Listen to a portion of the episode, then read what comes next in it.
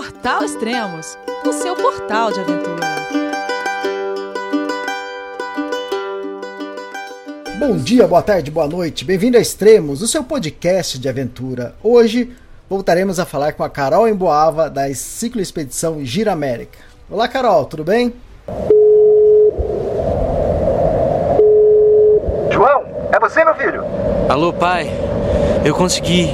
Eu tô no cume do Everest. Eu vi, meu filho. Te acompanhei o tempo todo pela sua A família de produtos Spot utiliza tecnologia 100% via satélite para manter você sempre conectado em suas aventuras. Fale de qualquer lugar do mundo através do Spot Global Fone e utilize o Spot Gen 3 para estar sempre rastreado e conectado aos serviços de emergência. Desapareça quando quiser, seja encontrado quando precisar. Saiba mais em findmespot.com.br. Oi, Elias, tudo jóia? Tudo bem. E onde você está agora? Tô no Brasil! Finalmente! De volta Tô de Brasil? volta pra casa! Depois de quantos anos? Três anos e meio, vai fazer agora em fevereiro. Caramba! Agora, daqui uns 10. Não, daqui uns 15 dias vai fazer três anos e meio de viagem. Já! Aham. Passou meio rápido. Bem, e aquele três anos e meio daquela viaginha que você tinha planejado de um ano, né? É, daquela viagem de um ano faz só três anos e meio, que o meu ano passa mais devagar, né? Vocês têm que entender que cada um tem o seu tempo. Legal, fantástico. E esse é o podcast número 18. Fantástico isso. Quantos dias de viagem? Eu, eu anotei aqui, deu 1.261 dias de viagem. Isso! Nossa, tem chão, hein? Tem, né? E quantos quilômetros pedalados até agora? Agora eu tô com 13.200. Essa semana fechei 13 mil quilômetros. Fantástico. É meio assustador. Cada vez que eu, que eu arredondo lá o- o- os zeros, é meio assustador. Eu penso assim, realmente na quantidade de quilômetros, eu fico assustada. Porque eu lembro quando eu tava lá no Rio Grande do Sul, que eu fiz os meus primeiros mil quilômetros, tava pedalando com a, com a Carol Candiago. E, e eu falei, caracas, mil quilômetros, que isso? É muito pedalar mil quilômetros. e cada vez que, que arredondo zero, eu, eu levo um susto. Aham. Você publicou uma foto esses dias, né? Com 13 mil quilômetros, né? Publiquei e, e é engraçado porque a ideia era fazer 13 mil, né? E agora, agora tem tanto chão pela frente. Pronto, pronto, agora pega o ônibus e volta pra casa. Pode ser, uai. ai, ai. Não tô com pressa de chegar, não. Tem uns Não. meses ainda, tá? Para de apressar as coisas. Legal. Que cidade que você tá? Eu tô em Capixaba, no estado do Acre. Ah. Eu entrei no Brasil por Assis, que é a fronteira do Acre com o Peru, e pedalei alguns quilômetros pelo Brasil já, mas ainda não saí do Acre. Ah, tá. Essa semana. Eu saí Qual- do Acre e cruzar para Rondônia. Quantos dias você tá no Brasil já? Quantos dias eu pedalei no Brasil? É, que você já tá no Brasil, que você entrou. Ih, agora você me pegou. Eu acho que eu entrei no dia 9, 9 ou Aham. 10. Faz uma semana mais ou menos que eu tô no Brasil. Hum, Mais ou menos uma semaninha. ah, tá. Tô fresca ainda de Brasil. A, a Carol perguntou assim, Elias, esse é o primeiro podcast do ano, né? Do, do Extremos. Eu falei, não, não, é, já gravamos um com o, Israel e foi no dia primeiro, né? No dia primeiro de janeiro. Fala o que você É, respondeu. aí, aí não dava pra ganhar dele, né? No dia primeiro não tinha jeito. É, porque a, a Carol é assim, ela não sabe, mas. Ou talvez saiba, mas o podcast 150 de quem que é? É da Carol. O podcast número 100, quem é? É da Carol. E por aí Ah, vai. jura? Ah, jura? E você não sabia disso? Não. Ah, é. Você- Só. Você não ganhou nele de- do primeiro do ano, mas você sempre grava os podcasts redondos, assim, números redondos. É. Olha, não, juro que não sabia mesmo. E esse que número que é? Que eu tô, tô perdida? Esse é de 157. Ah, já, então a gente grava o 200. Agora que você tá sabendo, né? 200 pra mim. Não, não importa se você estiver na sua Tipo, casa, mas você vai ligar aqui e falar, vamos gravar. Isso, não, mesmo que não tenha assunto, a gente grava qualquer coisa, só pra garantir o, o- o redondo. Tem um podcast que eu já tô ensaiando de gravar já faz tempo, e eu tinha reservado ele pro número 100, né? Que é com o Luciano Pires, que é meu amigo de longa data. Nossa. E eu tinha reservado, eu falei, não, o número de 100 vai ser o Luciano, então. Aí a Carol me liga, Elias, vamos gravar podcast. Oi. Nossa, roubei a vaga do Luciano Pires, agora eu me senti importante mesmo, hein? Caramba! Fantástico, legal. Bom, então vamos voltar lá pra onde você tava no último podcast, que era Puno, né? Puno, a última vez que a gente falou, eu tava em Puno, no Peru. Tava no, no- no segundo ou terceiro dia, tava no comecinho do Peru ainda. É, em Puno eu fui conhecer as Ilhas Flutuantes, Ah, que foi, a gente então? tinha conversado até. Fui, foi super legal, adorei. Achei super lindo. É, o Peru lida com o turismo de uma forma que eu não imaginava. É um país super desenvolvido. é, é, eu também não imaginava. Eu, eu pensava que o Peru era a cultura andina, muito parecida com a Bolívia. Então eu tinha outra ideia, sabe, do Peru. Eu realmente fiquei assustada de uma forma positiva. Como eles lidam com o turismo. É tudo muito bem estruturado. As pessoas que vivem lá na- na- nas ilhas é, é, trabalham com o turismo de uma forma bem legal. É, tem todo um carnaval, né? Uma, uma coisa assim de, de enganatista. Mas faz parte. Sabe? Você chega, o pessoal só, é, cumprimenta você lá no idioma local. É, é bem legal, bem legal mesmo. Aí eles explicam como é a construção das ilhas, é, com, com um senhor que vai, vai explicando, mostrando em miniatura tudo como é feito, e ele vai falando também é, em quechua, então é, é bem bacana. E depois você entra numa casa para ir conhecer, você fica conversando com o casal que mora lá na casa. Você, você sobe os- na ilha, né? Você fica na ilha. Isso, não é super legal. Aí teve uma coisa que foi engraçada. Tô lá, né? A gente viu tudo que tinha pra ver, conheceu a casa por dentro, tirou foto. Legal. Aí tem a- o barco de Totora, né? Que é o, o, o material lá que é feito. É tipo um junco, E- tipo que nasce na água, assim. Isso. Então tem um barco que é feito todo de, de- desse tipo de palha. Isso. E aí tem um passeio que você faz até um outro ponto da, né, da, da comunidade lá, que eles chamam da, é, de a capital da- das Ilhas Flutuantes. E aí custava 10 soles, né, que são 10 reais. Sim. E eu não gasto muito dinheiro, né? Pobreza, é turismo econômico aqui. e tu é o turismo do escorpião no bolso. Não pode enfiar no bolso. Aí, beleza. Aí eu, eu não tinha comprado nada de artesanato, nada.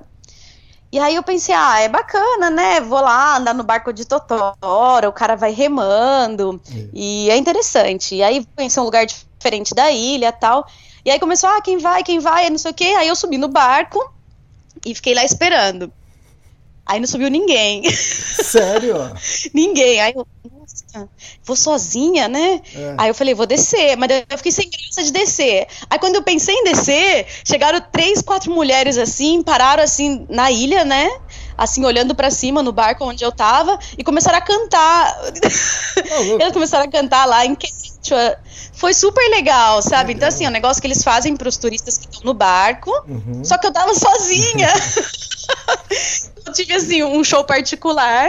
Lógico, do lado de fora todo mundo tava vendo também. Uhum. E aí eu falei pro rapaz, falei, nossa, mas eu tô sozinha, né? E daí ele, não, não, não tem importância, vamos assim mesmo. Eu falei, ah, então tá bom, então vamos, né? E aí eu pensei, ah, pelo menos vou conhecer um lugar, né? E tá bom. Aí fomos. Aí começou assim, primeiro, o cara não foi remando.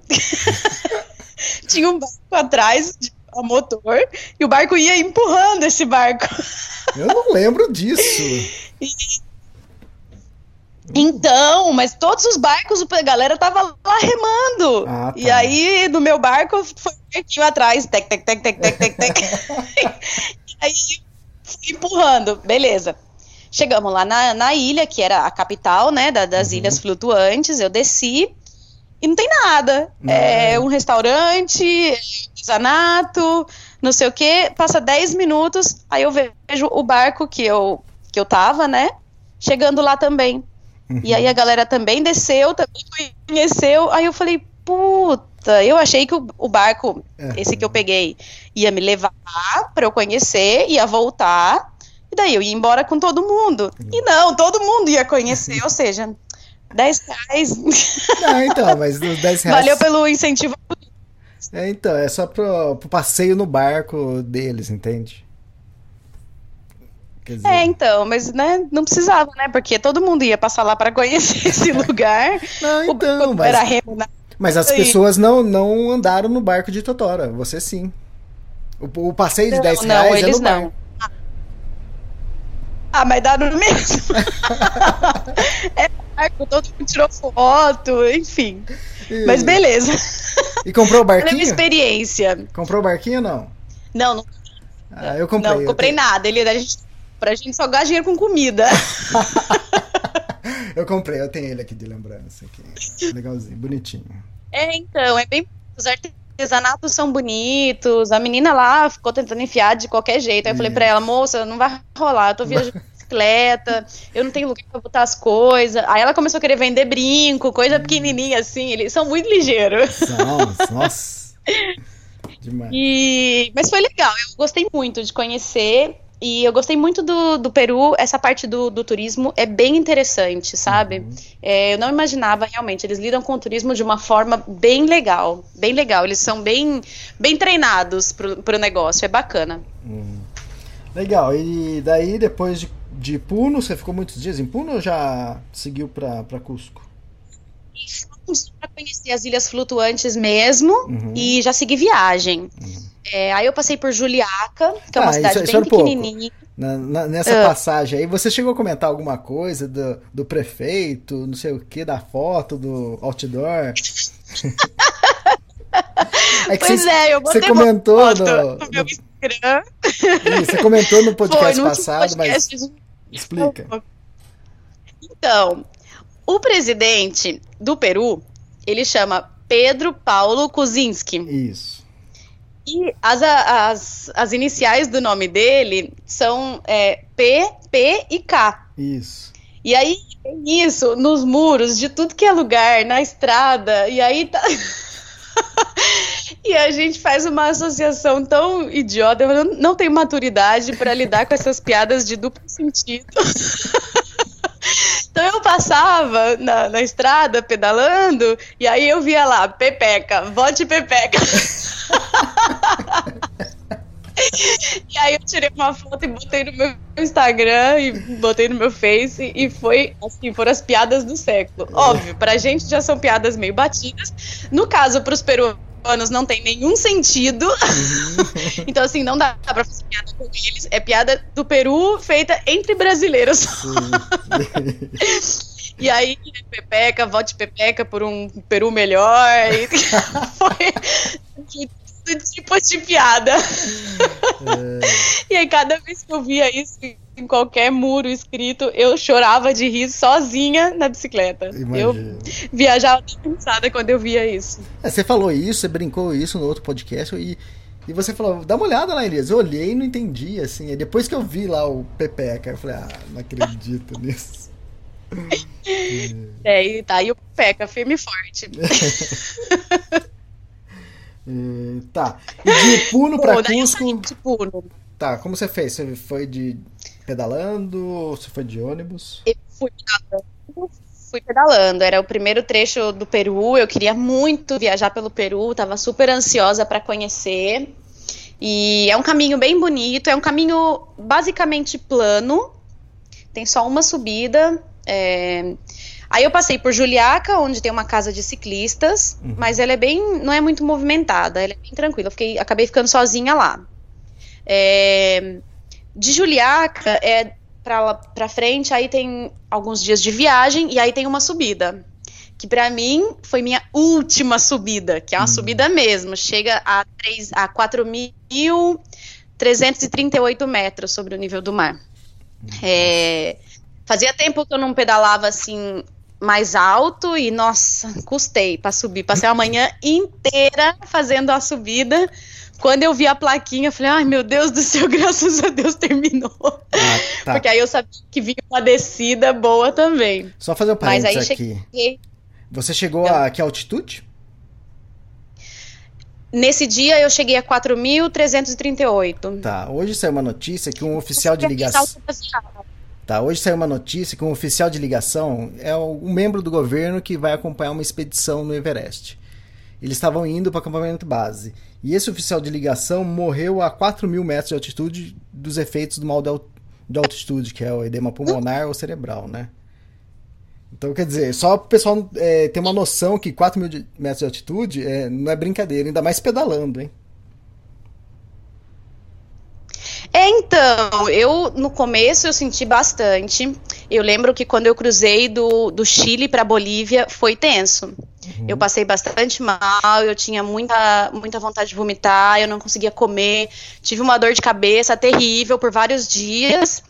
E aí foi melhorando, né? A Bolívia você pedala sempre em altitude, depois o Peru é, diminui um pouco, mas ainda é alto. Uhum. E, e esse dia foi, assim, para relembrar como é que era subir, porque eu tava pedalando vários dias no plano, e aí eu passei uma manhã inteira subindo, subindo, subindo. Cheguei lá, 4.300 metros. Depois começa, nesse ponto, chama Abra la Raja, que é o, o ponto mais alto.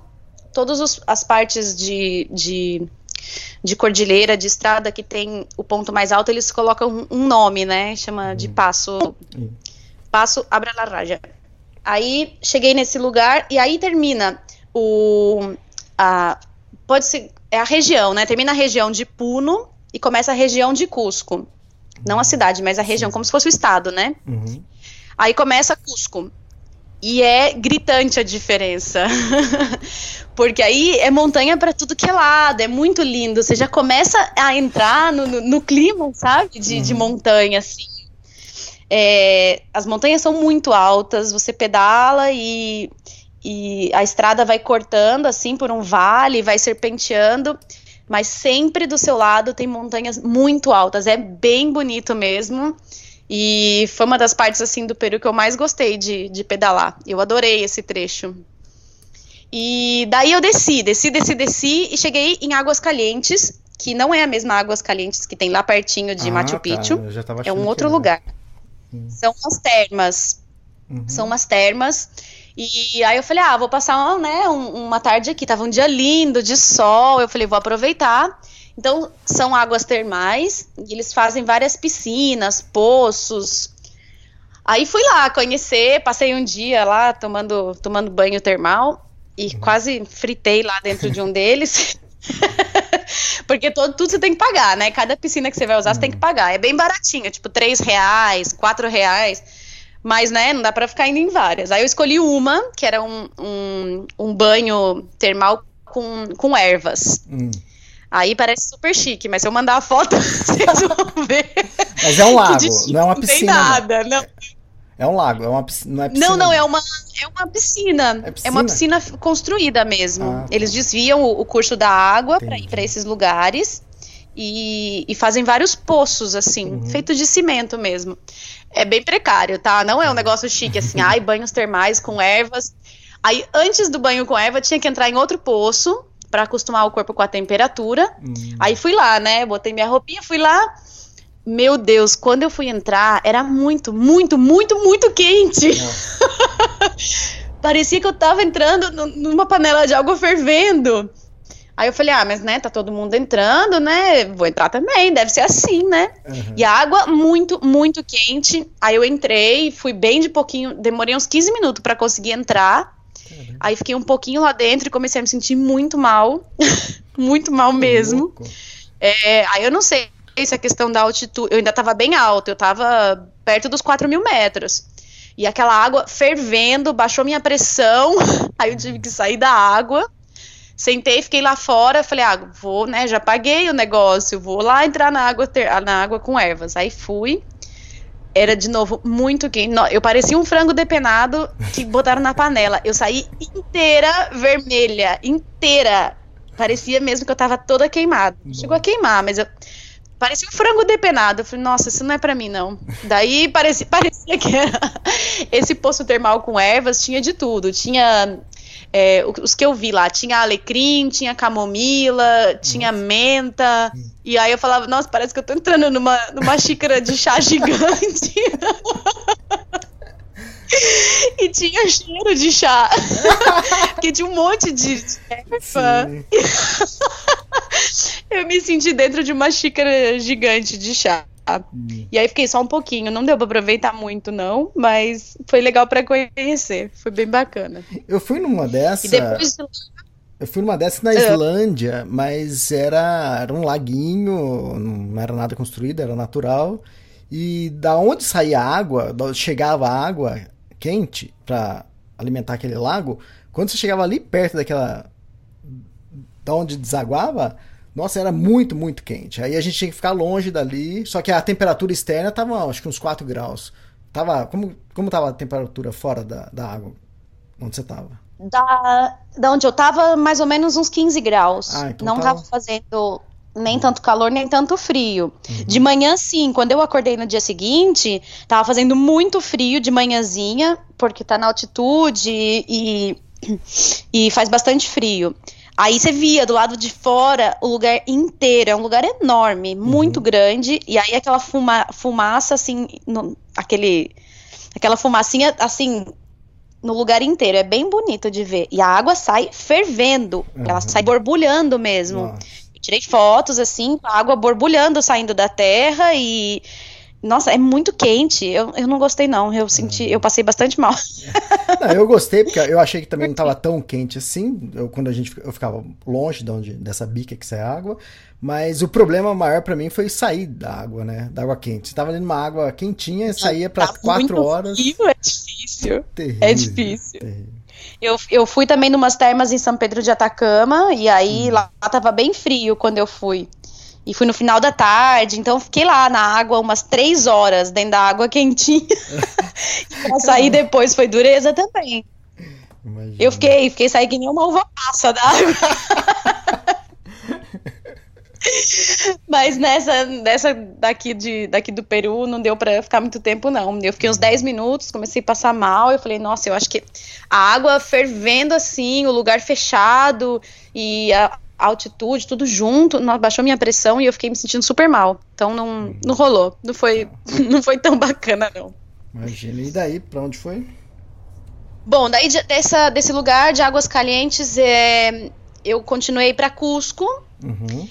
É, no caminho eu tive uns três dias de, de, que eu fiquei doente, eu fiquei com uma gripe bem forte, uhum. que me deixou derrubada mas não dava para ficar parada e esperar a gripe passar, então assim, foi tenso, pedalei, pedalei gripada assim, com gripe forte uns dois dias, e o nariz era torneira aberta, era dureza, e dor de cabeça, e nariz escorrendo, e garganta inflamada, tomei até anti-inflamatório nesses dias, e é bem difícil acontecer de ficar doente assim na viagem. Acho que é a segunda vez ah, é? nos três anos e meio que eu pego uma gripe muito forte. Da outra vez eu lembro que eu estava na Argentina para cruzar para o Chile e eu fiquei uma semana parada. Fiquei num uhum. hostel e era um trecho que eu ia ia cruzar a cordilheira e eu falei, nossa, eu não vou pegar uma subida, cruzar a cordilheira e, e, gripada, então descansei e dessa vez não teve jeito. Eu estava uhum. perto de chegar em Cusco então eu segui viagem. Daí passou o Natal, é, eu estava numa uma cidade antes de Cusco, é, e eu falo que esse ano foi um Natal meio deprê, porque vários dias sem internet. E aí, quando eu cheguei nesse lugar, eu falei, ah, puxa, é noite de Natal, né? Era dia 24. Hum. Eu falei, ah, é noite de Natal e eu vou me dar um presente, vou ficar num lugar mais bacana, um lugar melhor, que tenha internet, televisão, hum. né? Enfim, fiquei lá num, num, num hostel que era quarto, quarto individual. Isso já em Cusco? É, não, um dia antes de chegar ah, tá. em Cusco, no dia 24. Tá.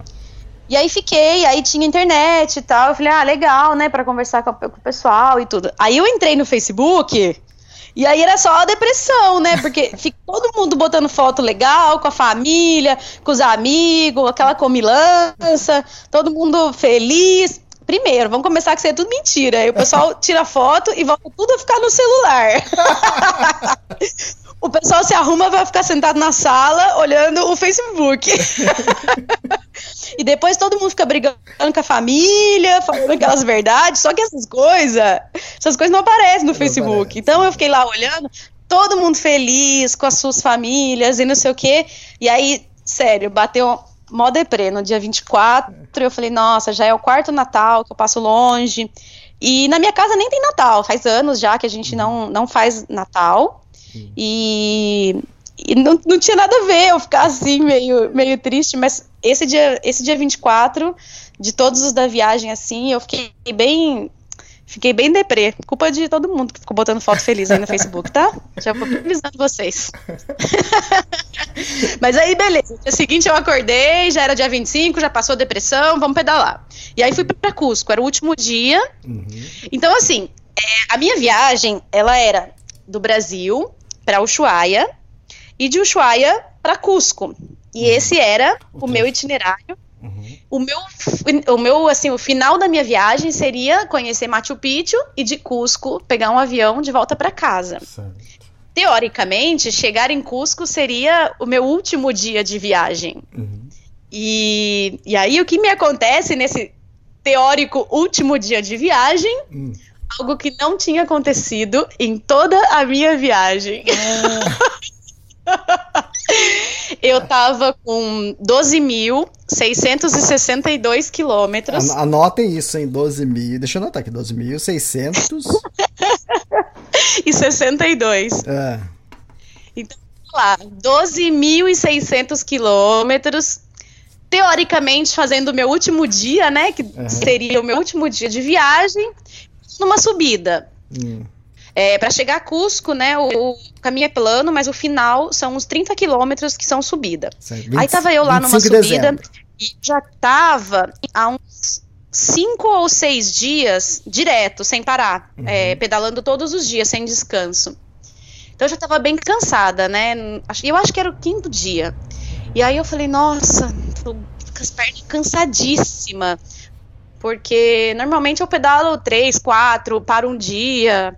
Ou às vezes pedalo quatro dias para o dois, para ir descansando. E como eu queria chegar em Cusco, fui pedalando direto. Já estavam cinco, seis dias na estrada. E aí tava eu numa subida, as pernas duras, cansada, bicicleta pesada. Eu falei, meu Deus do céu, já tá, né, o esforço físico tá me cobrando o seu preço. Acho que realmente eu preciso chegar em Cusco, parar, descansar, porque olha, eu tô sentindo as pernas pesadas. E fui, e fui, e fui. E a minha falta de prática com isso que aconteceu, Imagina, né? percebi. Não, Eu não percebi que isso estava acontecendo. É. Enfim, tive o meu primeiro furo no pneu. Caramba, hein? o primeiro furo com quase 13 mil quilômetros. E é, é engraçado pensar que seria o meu último dia de viagem. E imagina você ter o pneu furado no seu último dia de viagem. O Israel parece que teve pneu furado no primeiro dia. No primeiro dia. não, ele foi muito premiado mesmo. É, me ter um pneu furado no primeiro dia. É. Se não me engano, tinha pedalado 15 km, coisa assim, e furou o pneu. Pois é, então, eu pedalei só um pouquinho a mais. e, bom, então não era que a bicicleta tava pesada, não era que as pernas estavam cansadas, é que o pneu tava furado. e eu não tenho prática, porque meu pneu nunca tinha furado, e, né, e eu pedalando e pensando, meu Deus, mas essa bicicleta tá pesada hoje. Quando eu fui ver o pneu furado, eu olhei e aí eu falei, meu Deus, furou meu pneu. Aí eu fiquei feliz e triste ao mesmo tempo. Nossa, não acredito. Não, mas também o pneu tava todo costurado, remendado. Tinha que ter furado. Que mesmo. furou, não, foi o outro. Foi o outro que tava bom? O meu pneu que está perfeito. Hum. Ele está com a costura perfeita. É. Ele ainda não furou. ele está com 13.200 quilômetros intacto. Ele Hum. tá super joia. Mas o que furou foi o outro, foi o traseiro. Lógico, né? Para dar mais trabalho. O pneu dianteiro nunca fura. E aí? Então, furou o pneu. Aí eu tive que trocar, né? Aí vamos lá, vamos embora, botar toda a minha, minha prática de mecânica, que eu não tenho muita, né? Porque nunca acontece nada na estrada. É, a bicicleta até agora tá indo super bem, então. Mas vamos lá, aí troquei o pneu, não tive nenhum problema, demorei um pouquinho mais do que do que se tivesse furado 20 pneus na viagem, com certeza. Mas fui lá e fiz, e aí, né, me sentia a mecânica. Eu falei, uau, vamos lá, vamos lá, vamos lá, que agora eu vou pedalar. Agora eu sou ciclista. Eu não, agora eu sou ciclista, agora eu sou uma cicloviajante de carteirinha, né? Um trabalhão, porque eu tenho que tirar os cinco alforjes da bicicleta, tenho que tirar todo o peso de cima, senão não dá para levantar e enfim. Fui lá, troquei, botei a câmera nova para arrumar essa câmera depois, né? Uhum. E segui viagem. E tô a uns 15 quilômetros de Cusco, já tô quase chegando em Cusco, quando eu olho o pneu no chão de novo. Não acredito. Aí eu realmente desanimei, falei, puta merda! Dois no mesmo dia não dá. Aí realmente furou de novo. E. Ah, e eu não contei, porque nesse dia, eu não sei se por causa do Natal, do dia 24, meu, eu acordei de ovo virado, mas com um mau humor do peta. E esse dia eu tava super consciente de que eu tava mal-humorada e eu não tava cumprimentando ninguém na estrada. A gente costuma chamar isso de outra coisa, mas tudo bem. Não, não é porque eu não tenho essas coisas. é, a mulher nunca tem, nunca, nenhuma. tenho altas e baixas hormonais. Aí, eu tava muito estressada esse dia. Não me perguntem por quê. Eu estava de mau humor. Uhum. E aí me furo o pneu duas vezes. Aí eu falei, ah, não, tá de sacanagem. Aí nesse dia eu pensei, nossa, sorte que hoje não tem ninguém viajando comigo. Sorte que eu viajo sozinha. Porque eu fiquei pensando, meu, se tivesse alguém que viajasse comigo, esse dia a pessoa ia realmente falar, Carol, não quero mais. Porque eu com certeza ia dar uma patada em alguém, ia ser mal educada. Juro que, juro que isso tem um nome. Ouvir. Não tem nome, no meu no meu caso não tem nome. Se chama. Assim como homens também têm mau humor, mulher também tem. Certo. Enfim, Continue- Continuemos. acordei de mau humor, eu duas vezes. Aí na segunda vez, faltavam uns 15 quilômetros para chegar em Cusco. E aí quando eu vi o pneu furado, eu falei, ah, tomar banho, não vou arrumar essa bosta, não. aí estiquei o dedo, passou um ônibus, subi no ônibus e fui embora para Cusco. Não pedalei os últimos 15 quilômetros da chegada em Cusco, porque assim, eu já estava dentro da cidade, são é, uns 20 quilômetros antes de chegar em Cusco, já tem alguns bairros. Uhum. É, é, antes de chegar no centro, já tem muitos bairros. Então, assim, eu já não tava mais sozinha na estrada, eu tava num lugar muito movimentado. Aí eu falei, ah, são 15 quilômetros só, tchau. Levantei o dedo, aí fui de ônibus para os últimos 15 quilômetros e cheguei em Cusco, no dia 25 de dezembro. Legal. hein? E aí lá eu fiquei descansando vários dias. é, e, e meus planos eram chegar em Cusco. E eu já ia chegar assim, meio apertada de grana. Uhum. Então a minha ideia era para ir conhecer Machu Picchu. E para fazer o trecho até a fronteira com o Brasil, eu ia ter que trabalhar. Sim. Ia ter que ficar lá em Cusco, trabalhar. Eu tinha pensado em trabalhar uns dois, três meses, que é bem a época de chuva. é. Então eu pensei, ah, legal, eu não vou pegar a estrada na época de chuva, eu trabalho, faço uma graninha para poder ir conhecer Machu Picchu e, conhecer, e poder pedalar o trecho até a fronteira com o Brasil. Uhum. Fiquei lá pensando como, é que eu ia fazer, o que, que eu ia procurar de trabalho e tal. E, no fim das contas, decidi que eu não ia parar. Falei, ah, quer saber? Eu vou pegar um ônibus até a fronteira com o Brasil. E do Brasil, eu, é, aí a viagem está sendo financiada pelo Catarse, né? Pelo projeto que, que eu tinha feito no Catarse. Obrigada a todos que contribuíram. eu falo que essa parte da viagem é culpa dessa, desse pessoal. então, o trecho do Brasil já estava garantido e faltava uns 800 quilômetros. Eu ia levar mais ou menos, sei lá, como tem bastante subida, eu imaginei que ia, que ia levar um mês mais ou menos para fazer esse trecho. Então, decidi que eu ia fazer, cortar esse trecho, fazer de ônibus e já começar a viagem pelo Brasil. E eu falei, meu, Eu fui pra próxima. Eu tava, no começo eu fiquei meio chateada, falei, putz, eu queria tanto conhecer Machu Picchu, era o final da minha viagem. Mas aí depois eu pensava, puta, mas eu posso amanhã já tá no Brasil. Uhum. E aí eu fiquei tão ansiosa de estar tá chegando no Brasil que eu não fiquei chateada de não conhecer Machu Picchu. Eu falei, ah, mas não tem importância, daqui a pouco eu volto e numa viagem diferente, mochilando. E botei no Face, falei: "Ah, não, tô em Cusco, não vou para Machu Picchu, me julguem, porque todo mundo vai para conhecer Machu Picchu".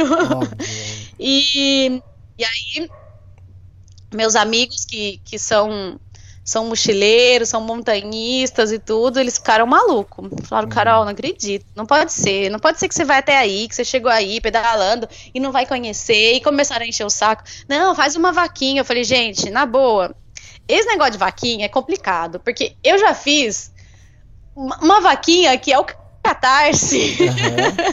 que é a melhor vaquinha de todas. Então eu falo que eu já gastei as minhas cotas de fazer vaquinha, não tem mais essa. Uhum. Eu não tenho mais crédito para fazer vaquinha.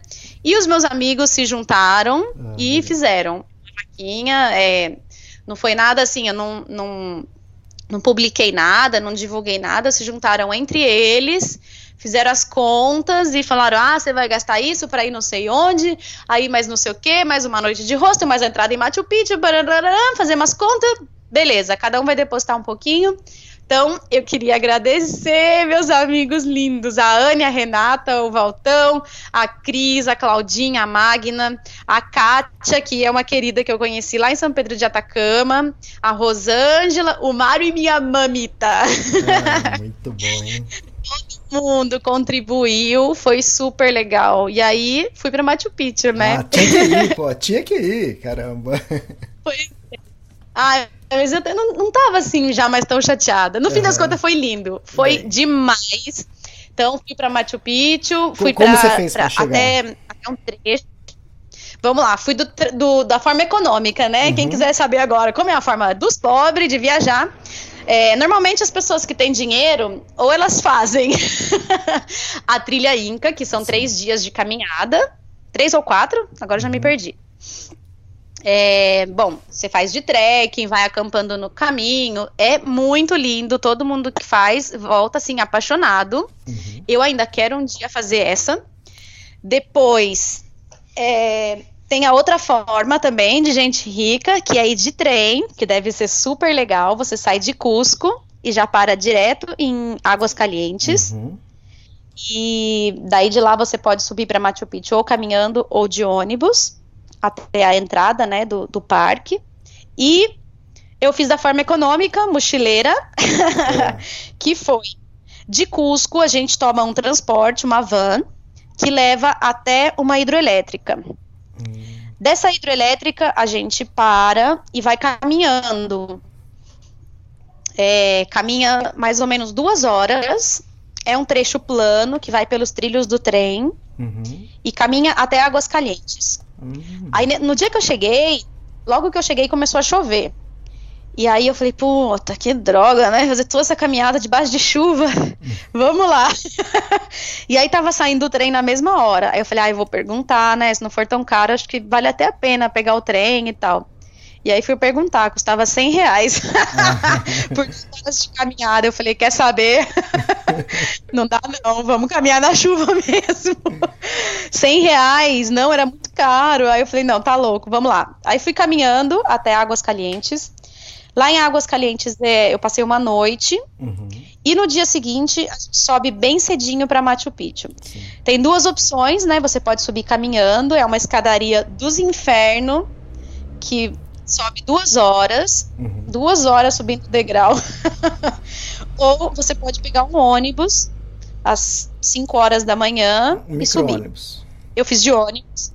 É, um micro-ônibus. Meus uhum. amigos já tinham me recomendado e falaram, Carol, você já vai caminhar pra caramba lá dentro, não economiza nessa parte, pega o ônibus e vai de ônibus. Uhum. Então eu fui de ônibus, cheguei lá, conheci tudo, e depois eu voltei caminhando. Aí eu desci de ah, Machu Picchu tá. para Águas Calientes, caminhando, e de Águas Calientes mais duas horas até a hidrelétrica de novo. Pra pegar de novo a van e voltar pra Cusco. Eu fiquei uns três dias sem conseguir mexer as pernas, só pra avisar os meus amigos. eu não fiz subindo, eu só fiz descendo. Eu não sou uma pessoa sedentária, eu acho. É. Mas eu fiquei inteira dolorida. Juro, eu fiquei uns três dias, não conseguia nem ir ao banheiro.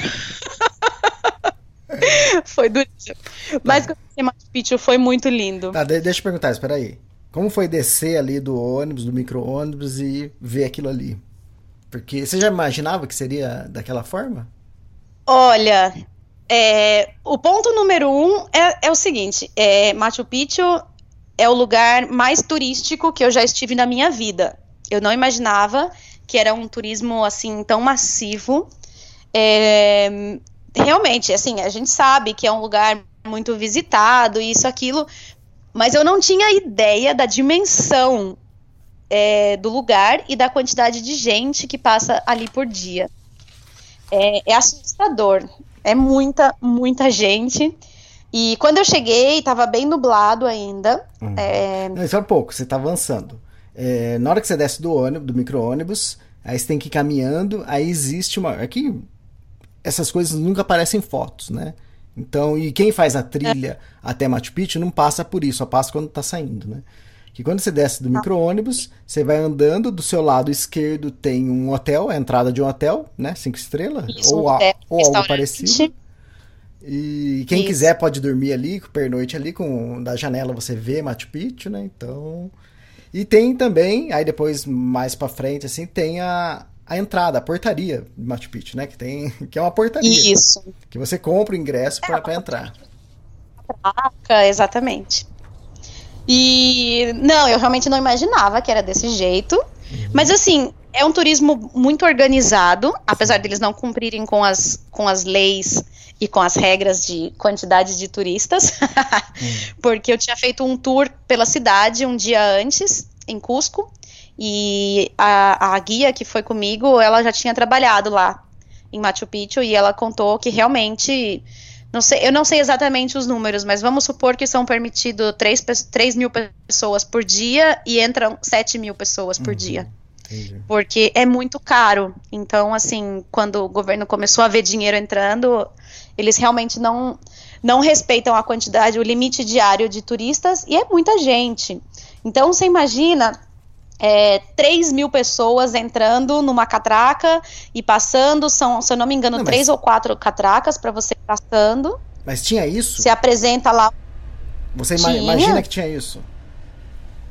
Tinha. Ela me contou que em baixa temporada chega a 4 mil pessoas, hum. em alta temporada de 7 a 8 mil pessoas por dia por Não, dia. tudo bem, isso ela, que ela Nós falou estamos... que acontece num dia inteiro, mas você ali, o que você presenciou ali? Tinha muita Ai, gente? Era muita gente, Elias. Tinha... Ah. tinha muita, muita, muita gente. Hum. Chega ônibus atrás de ônibus sem sim, parar. Sim. É assustador, é muita gente. É, é, o que eu falei pra você, é o lugar mais turístico que eu já tive na minha vida. Eu nunca vi tanto turista junto. Eu, eu olhava e falava, meu, isso aqui é o paraíso do selfie. É horrível. É, é um, assim, eu dei um pouco de vergonha, sabe? De ficar tirando foto na frente das pessoas, selfie, essas coisas. Mas lá é pau de selfie pra tudo que é lado. E é, assim, é absurdo a quantidade de gente, todo mundo com seu celularzinho, selfie, selfie, selfie, que você não fica nem com vergonha. É, uhum é muita gente. Eu realmente fiquei assustada. Mas assim, passei lá pela catraca, se apresenta o ticket, né? Que você comp eu comprei no meu caso no, no dia anterior. E na noite anterior eu comprei em Cusco. Então você vai lá, apresenta e você pode entrar três vezes no. É, pode entrar três vezes em Machu Picchu. Da portaria para as ruínas, né? Uhum. Se você quiser sair para comer, porque não pode comer lá dentro, nada, nem lanchinho, nem fruta, nem nada. E, e lá fora é uma é, fortuna comida? Lá fora é uma fortuna, justamente. Eu levei sanduíche, eu levei uhum. iogurte. eu fui no modo mochilão econômico, né? Eu levei uhum. toda, tudo que eu precisava para um lanche. E se você precisar usar o banheiro, é um sole, que no caso é um real.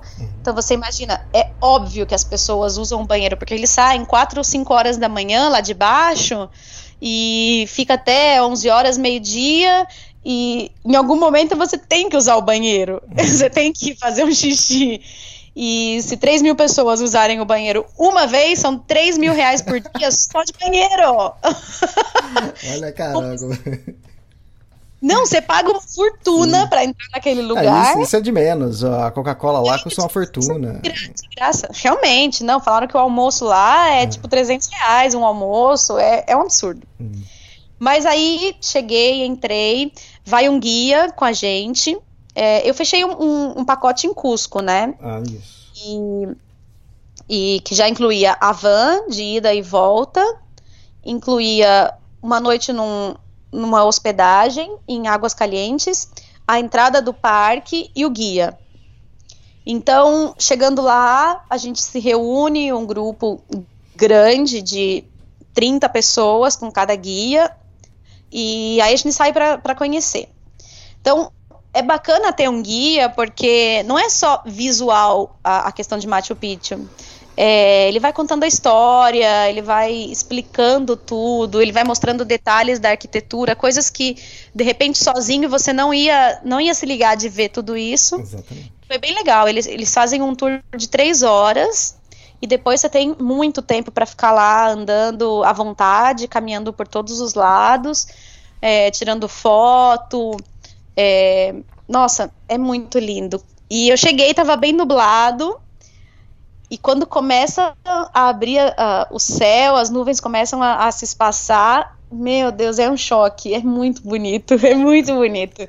Chega a ser emocionante estar lá. Eu, eu me sentia dentro de um documentário da, da National Geographic o tempo inteiro. É demais. Você fala, meu, não dá pra acreditar no que construíram aqui. É incrível, é incrível. Eu, eu fico sem palavras mesmo É, para descrever Machu Picchu. Realmente é um lugar que, que vale a pena conhecer.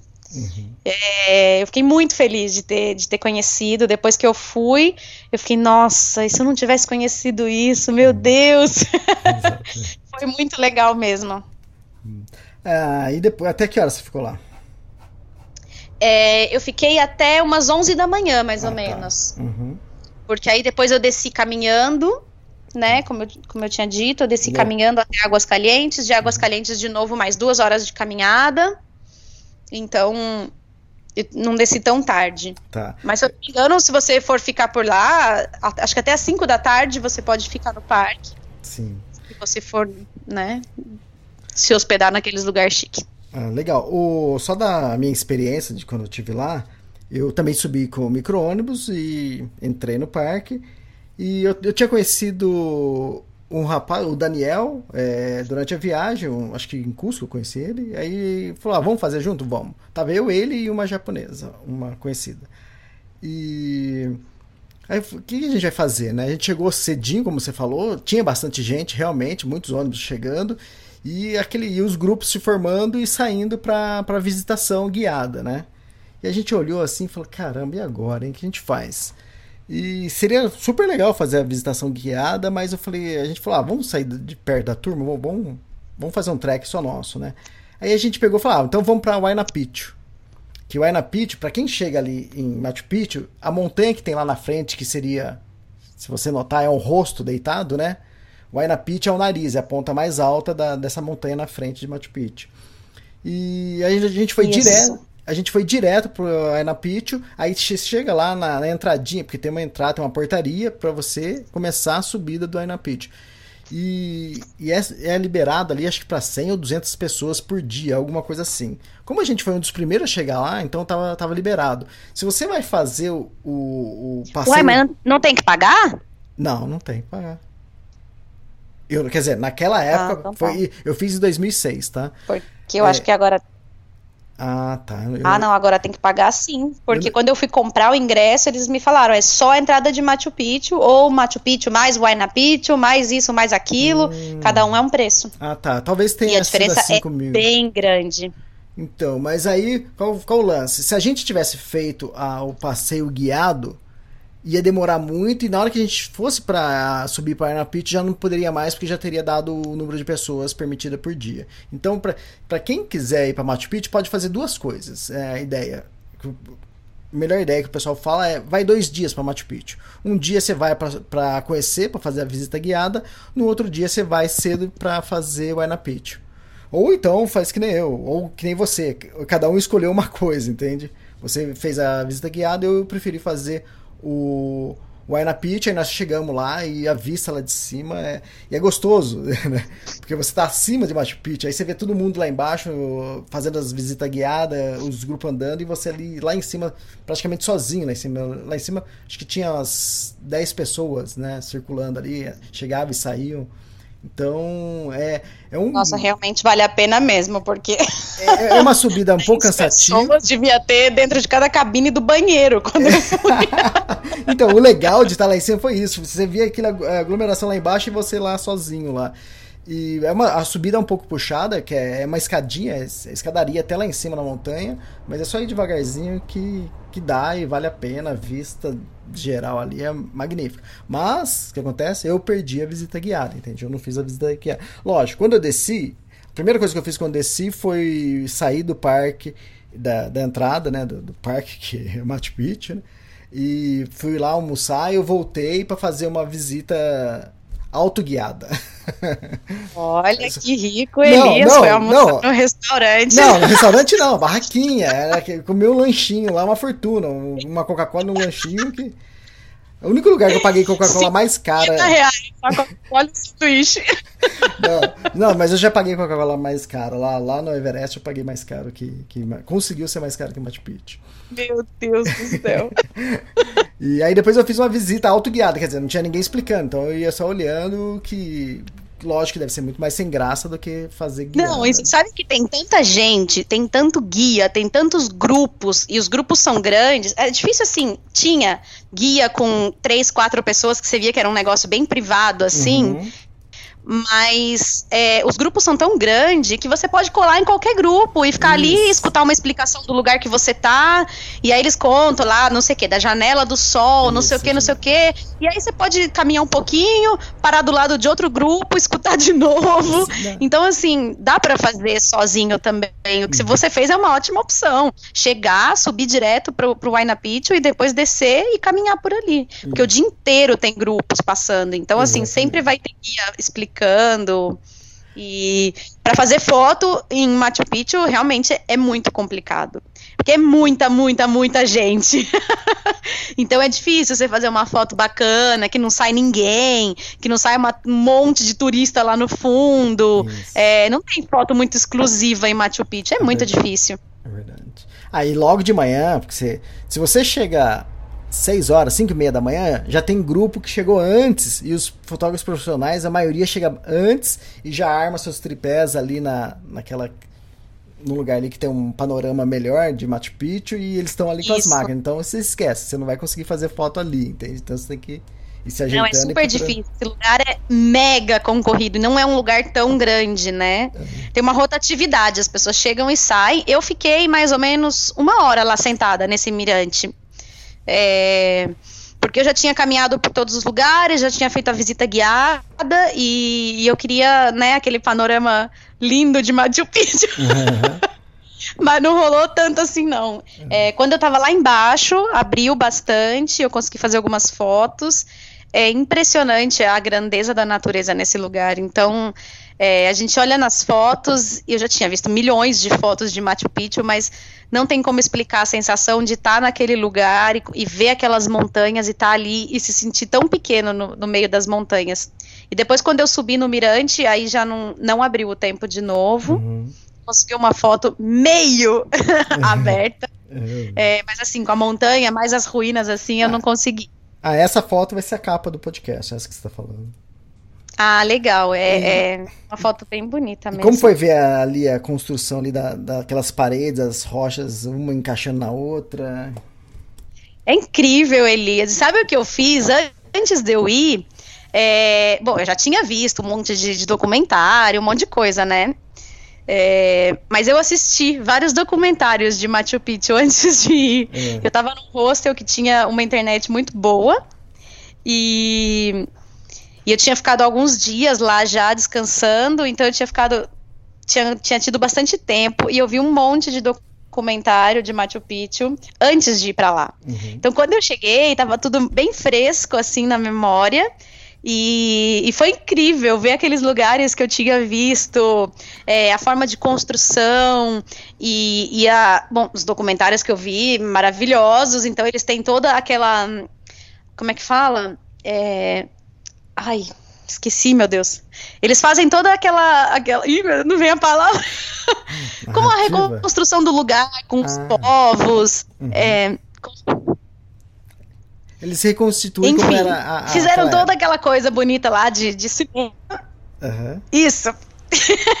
Toda a encenação aham.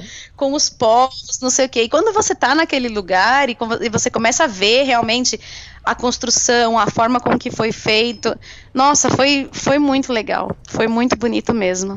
Foi um dos Aí. lugares mais especiais que eu conheci na viagem. É, em, toda, em todas as viagens que eu fiz também, é, Machu Picchu é um dos que mais causa impacto, assim, quando você chega, né? Mas você vê aquelas rochas imensas, imensa, uma encaixada certinha na outra, e outra em cima, e outra em cima, outra em cima, e formando É uma parede, um- alguma coisa, é... É, incrível, é, é, é muito legal você imaginar realmente As pessoas ali vivendo ali, né? construiu isso. É, é muito louco mesmo. Exatamente. Eu fui pra... Realmente é um lugar Em 2015, foi 2015 que eu fui? Acho que foi 2015 eu fui pra Ilha de Páscoa. E o que quer dizer, lá você vai pra conhecer Moais, né? Tem Moais de tudo que é jeito, tudo que é lugar. E, e normalmente os Moais, né, aquelas cabeças, né, de pedra, ela fica numa base, numa plataforma de pedras, né?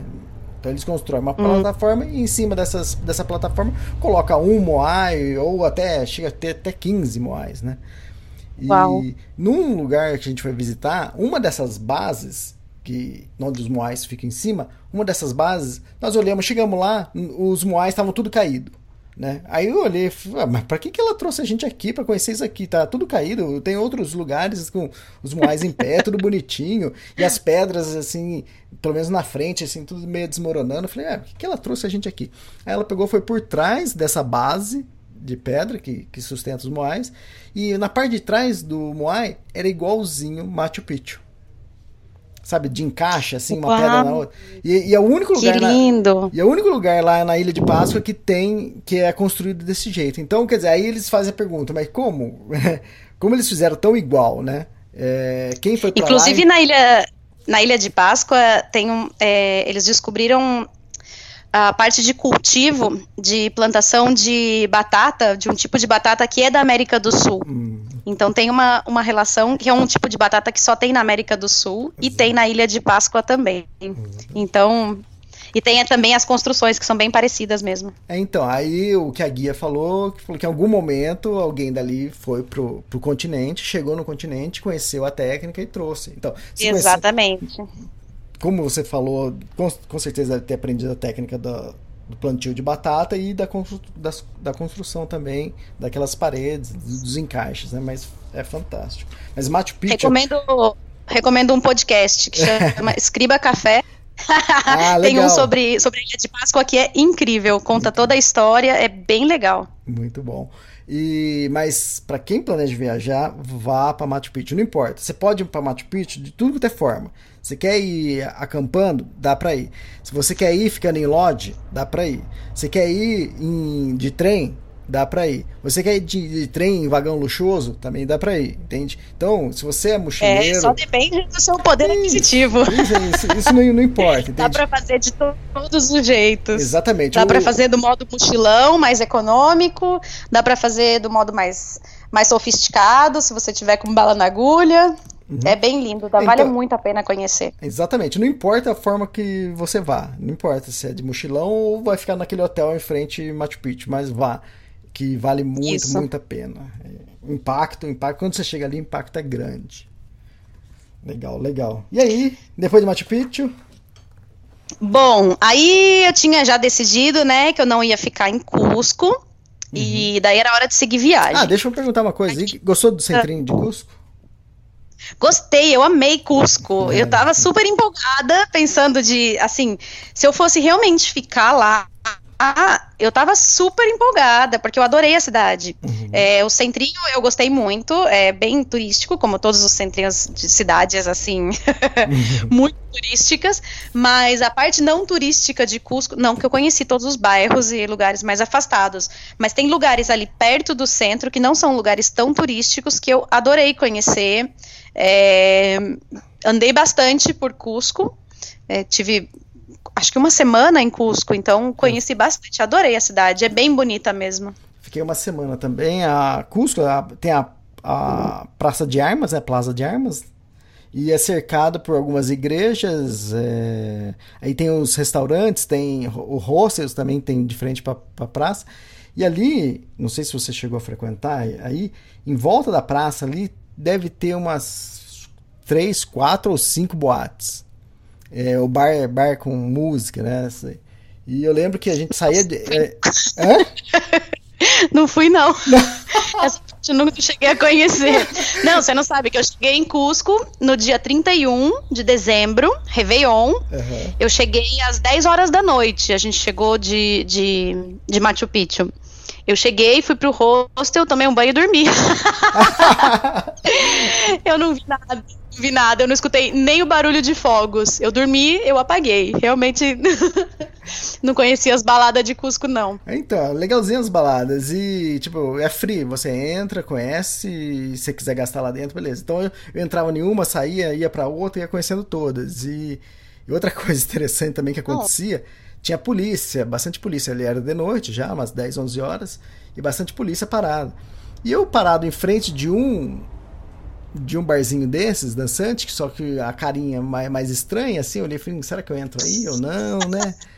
E... Carinha mais estranha. do lugar. E tinha um camburão de polícia parado do meu lado. Eu tava do lado do camburão, juro, do lado encostado. Aí olhando, será que eu vou? Aí parou uma mulher do meu lado e falou assim: Você quer maconha? Eu falei, não, não, obrigado, obrigado. Ah, você ah! Quer, quer, cocaína? Não, não, não, obrigado. Não, quer não sei o que. Eu falei, não, não, não quero, obrigado. Quer mulher? Caramba! quer mulher? Eu falei, não, não, tô, tô, só tô olhando aqui, obrigado. Isso do lado do camburão. Eu falei, caramba! caramba. Não, Cusco é uma, uma cidade assim histórica, mas ela é bem cosmopolita, né? Exatamente. Eu não imaginava que fosse assim também. É uma mistura muito grande e é assim 90% se você tá ali no, no, centro, na Praça de Armas, é 90% de turista. Uhum. Você vê gente do mundo inteiro, inteiro. É incrível. Uhum. Legal. E depois de Cusco, então?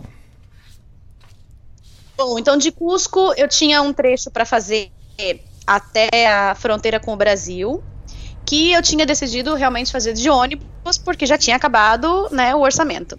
Uhum. E aí eu pensei, puta, mas é que chegar no Brasil de ônibus, né? Pô, que é meio broxante você viajar de bicicleta e fazer trechos de ônibus e cruzar uma fronteira de ônibus. Hum. Aí eu falei, ah, eu não queria cruzar uma fronteira e chegar no meu país de ônibus. Então, ah.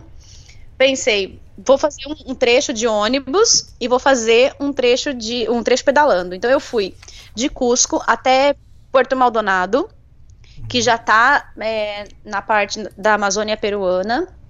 Então a gente sai de 3.400 metros de altitude, que é a, a, cidade de Cusco, e chega mais ou menos a 200 metros de altitude, praticamente no nível do mar. Caramba. Então é assustador. Quando eu cheguei em Porto Maldonado, às 5 horas da manhã, 5, 6 da manhã, eu cheguei, desci do ônibus de jaqueta de pluma, de, de calça, tênis e jaqueta de pluma. E eu quase cozinhei às 5 horas da manhã. Faz muito, muito, muito calor em, em Porto Maldonado. E cheguei, já fui direto para um lugar procurar um, um, um hostel. Eu precisava tomar uma ducha. Hum. e de lá eu comecei a pedalar. É, em Cusco, em Cusco, em Porto Maldonado eu aproveitei para devolver o saco de dormir de um amigo meu que tinha me emprestado porque eu ia passar, como eu passei pela Bolívia, estava morrendo de medo de passar frio no salário e tudo isso. Um amigo em São Pedro me emprestou um saco de dormir bem potente, que aguentava, um, acho que menos 17, uhum. era o conforto dele.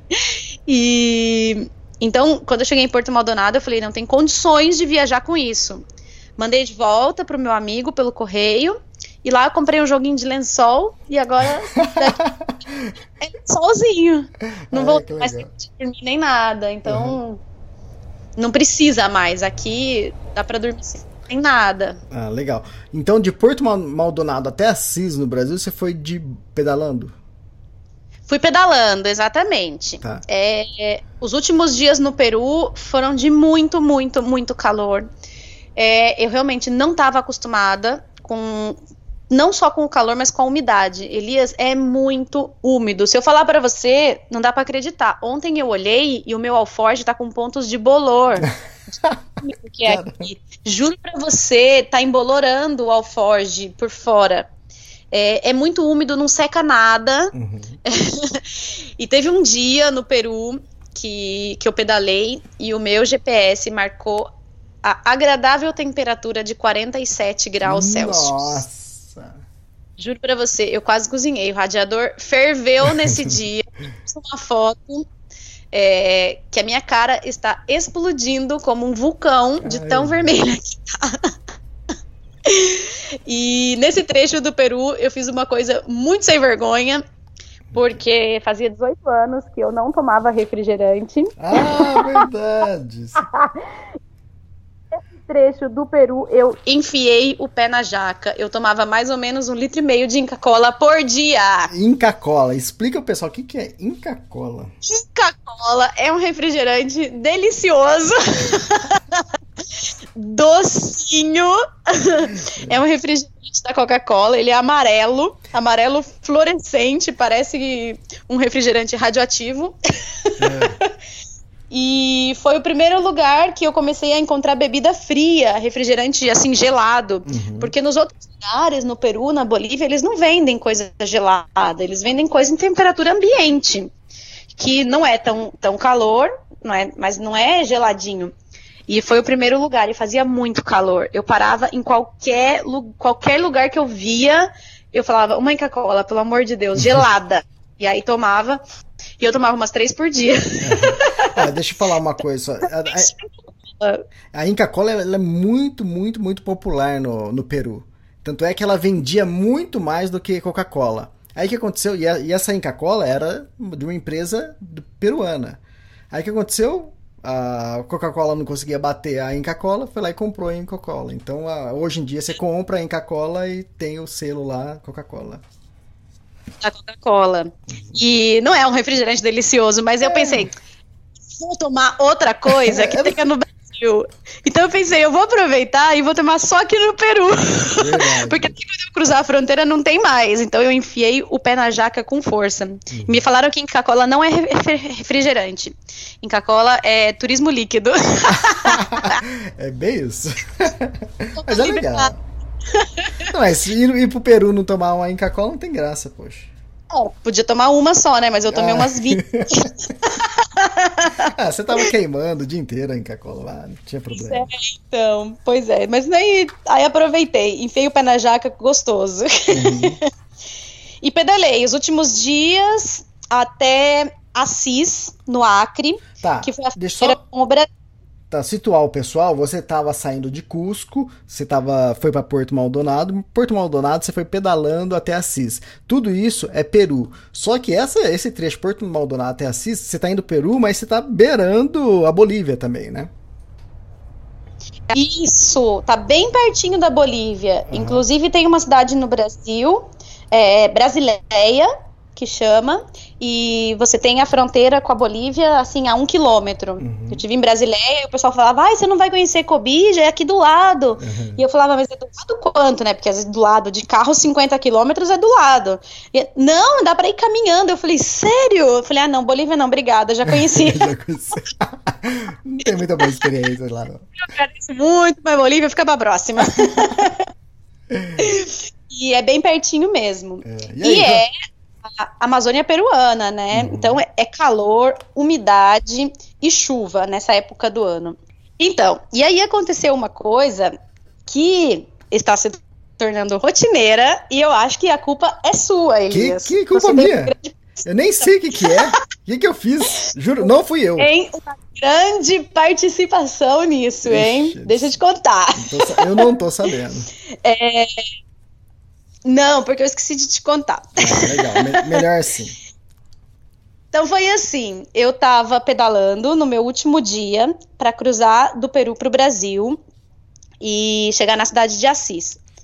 É, como eu já estava bem perto da fronteira, tal, o pessoal que segue a página, os meus amigos, eles estavam e ainda estão todos me escrevendo, falavam, Carol, toma cuidado, que você vai entrar no Brasil. É, eu sei que você viaja há muito tempo, mas né, você tá no Brasil e já faz tempo que você saiu. E no Brasil é perigoso. E tudo esse negócio voltou. Essa coisa de, ah, é um perigo. E a questão da- da, dos, dos presídios aqui da região tá bem complicada e passa muita notícia na televisão, enfim. O pessoal tudo botando medo. Não é botando medo, eles estão cuidando, mas eu acabei pedalando esses últimos dias um pouco mais preocupada, e coisa que normalmente eu, eu pedalo bem relaxada, né? Uhum. Aí eu tava pedalando, passou por mim uma caminhonete e e parou no acostamento. Aí eu falei, ai meu Deus do céu, né? O que que, que que essa pessoa já quer agora? E aí fizeram sinal assim dentro da caminhonete para eu parar. Quando eu olhei, era uma placa do Brasil e desceram três pessoas da, da caminhonete. E aí, não, comecei já dando furo, porque eu vi que a placa era do Brasil, mas eu tô tão no automático que eu comecei a falar em espanhol. E aí eu vi que era brasileiro, mas eu abri a boca e saiu espanhol. E aí falei, ai, desculpa, gente, que vergonha. Aí falei, oi, tudo bom? Prazer, não sei o quê. E o cara me cumprimenta e fala, oi, Carol, tudo Ah, tô brincando. bem? Meu, eu, Sério? eu instalei o olho de um tamanho assim. Ah, tá de Já sacanagem. comecei a dar risada. Eu falei, não pode ser. Aí eu, oi, tudo bem? Como assim? E aí ele contou que ele escuta os podcasts e eu queria mandar um super abraço pro Renato, É. pra, pra Priscila, que é a noiva dele, e pro Edivaldo, que é o pai da, da Priscila. Que Meu, foi super legal. Foi pra entrar no, no clima do Brasil, sabe? É, eu já tava assim nesse dia bem sensível. Hum. é, botei música brasileira pra escutar. Eu já fui escutando um sambão. e, muito legal encontrar com brasileiros assim. Eu tava bem próximo, eu tava acho que uns 5 quilômetros da fronteira, sabe? E aí encontrar com um brasileiro. E aí o cara descer do carro e falar: Ô Carol, tudo bom?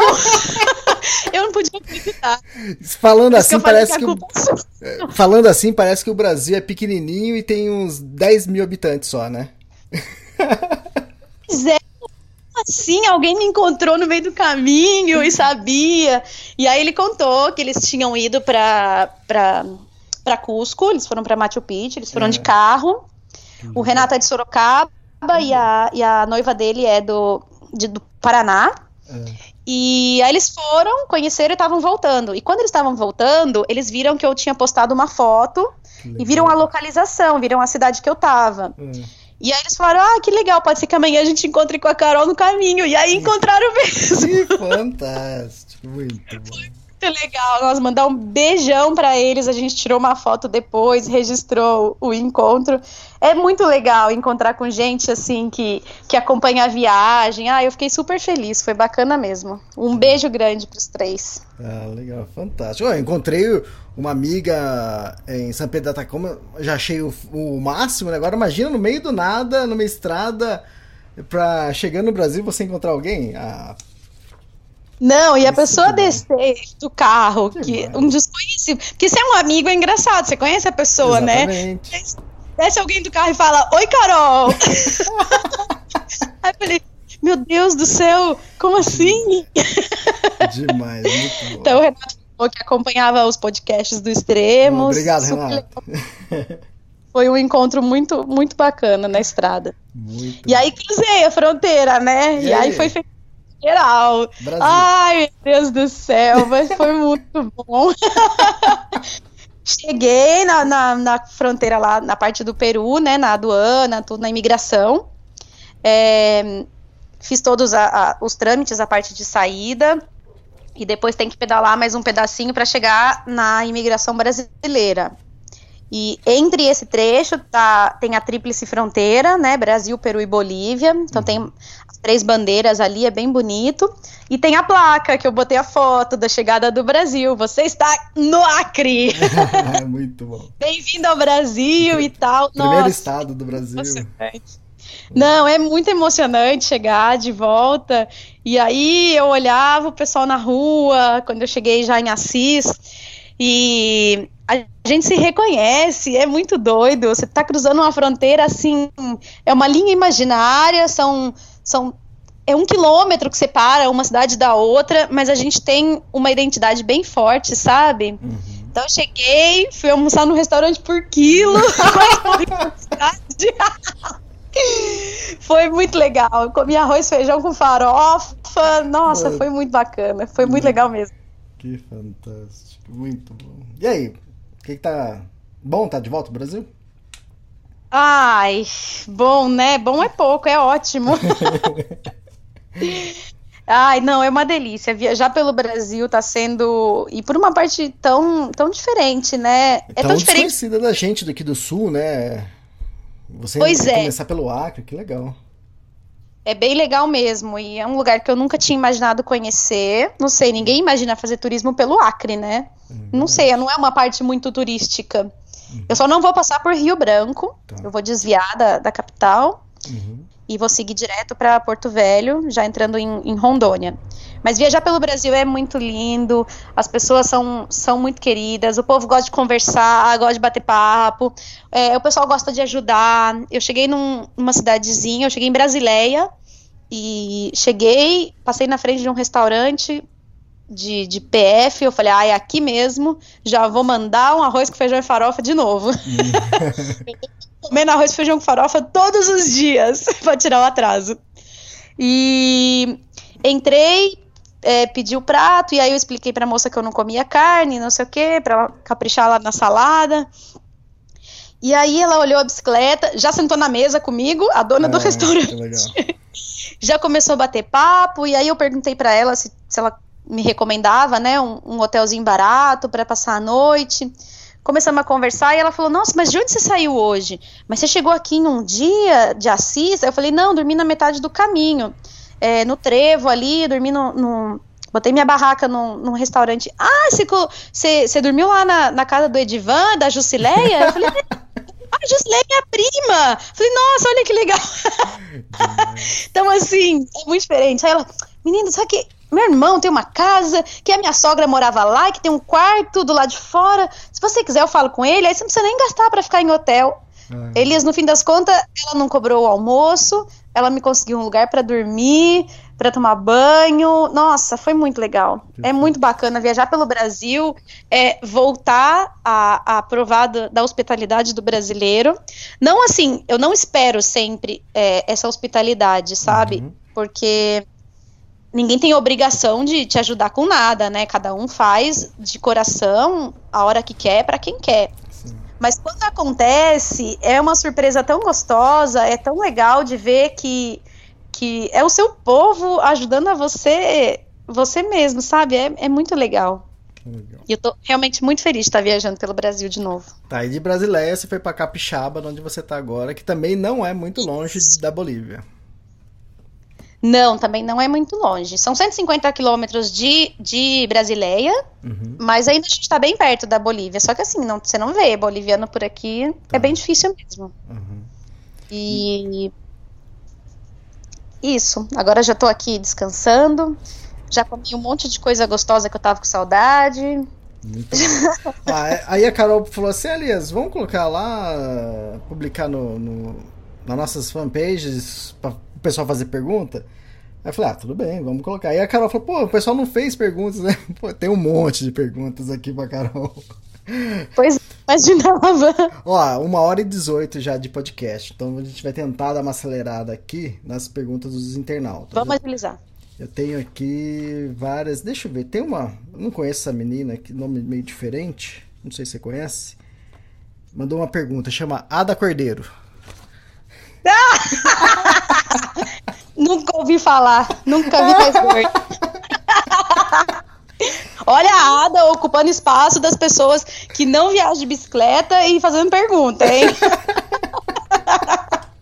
É O legal. que, que essa menina quer saber? Ela perguntou, mandou perguntar pra você se você já acostumou a comer arroz e feijão todo dia e a falar português direito. A Ada é foda. A Ada é fogo. É, é porque eu converso muito com ela. Então eu conto todas as histórias antes, ela já sabia. Foi assim, ó. Não, arroz e feijão eu já acostumei. Isso aí não tem, não tem como perder esse costume. Mas o negócio do português é engraçado. Eu cheguei em Assis, na fronteira lá, já é do lado do Brasil. Então, assim, cruzou a fronteira, óbvio, todo mundo fala português. E eu me hospedei num, num, numa, num lugar lá, num hotelzinho. Aí a moça veio trazer pra mim é, toalha e, e uma, uma manta, assim, fininha. Aí eu olhei pra ela, né, agradeci, ah, obrigada, tal, e falei, nossa, mas coisa de calor, né, faz 40 graus lá fora, amanhã me trouxe uma manta, né, e eu falei, nossa, mas será que vai precisar, né, de tudo isso, não sei o quê, mas enfim, obrigada, tchau, e fechei a porta. E quando eu fechei a porta, eu vi que eu tinha falado em espanhol. E eu tava muito louca. Então, o que aconteceu foi o seguinte. Quando eu falo com você, quando eu falo, né, que a gente grava podcast, quando eu falo com a Ada, com a minha mãe, com os meus amigos, que eu tô acostumada, eu falo em português normal. Mas, quando eu falo com pessoas que eu não conheço, com pessoas estranhas, o meu chip tava no espanhol. Então é, é muito louco. O começo foi muito engraçado, porque eu soltava uns graças, assim, do... e a pessoa, não, a menina deve ter olhado e falado, nossa, e essa brasileira aí que tá se achando aí falando espanhol comigo? então, assim, agora já voltei, já tô no modo português de novo. Legal. Ada, beijo, Ada. Obrigado pela pergunta.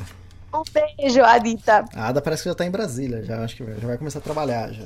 Algo assim. Ada começou a trabalhar ontem. Ah, é? Olha só. Já voltou pra vida normal. Legal. Agora tem o Francisco Alisson Silva, que ele perguntou nessa reta final, daqui pra frente, qual o lugar que você tá ansiosa pra conhecer? Ai, que difícil essa pergunta. Juro pra você, eu não tenho um ponto específico. Ah, não, talvez até tenha. Mas eu tô muito ansiosa pra conhecer o litoral do Brasil. Porque eu só conheço a parte, né, o litoral norte, é, que eu adoro. Eu conheci o sul, né, o litoral sul do Brasil. Hum, O litoral norte de São Paulo, né, que eu conheço. É, mas eu tô bem ansiosa, porque... Porque tá fazendo muito calor. Ah, Já ele, peguei umas fotos lindas. ó, ele já adivinhava, Diga. acho que você ia responder isso, porque ele, aí a segunda pergunta dele é: vai ter praia com nudes? Depende, só se eu passar em Tambaba. Vamos ver se a Ana me acompanha nesse trecho da viagem.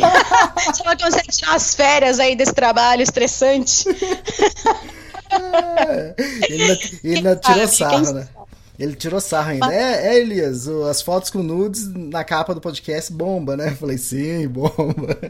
É, vamos ver. Aqui faz bastante calor, já dá pra fazer, já fazer uns nudes pedalando já aqui no Acre. Eu vou fazer um parênteses aqui no- nessa pergunta, porque só pra mostrar como tá a sua fama aqui, tá? Eu, eu recebi via WhatsApp do meu sobrinho, hein? Que Ai, meu ele Deus. falou, ele mandou assim uma foto assim de uma foto com link, né?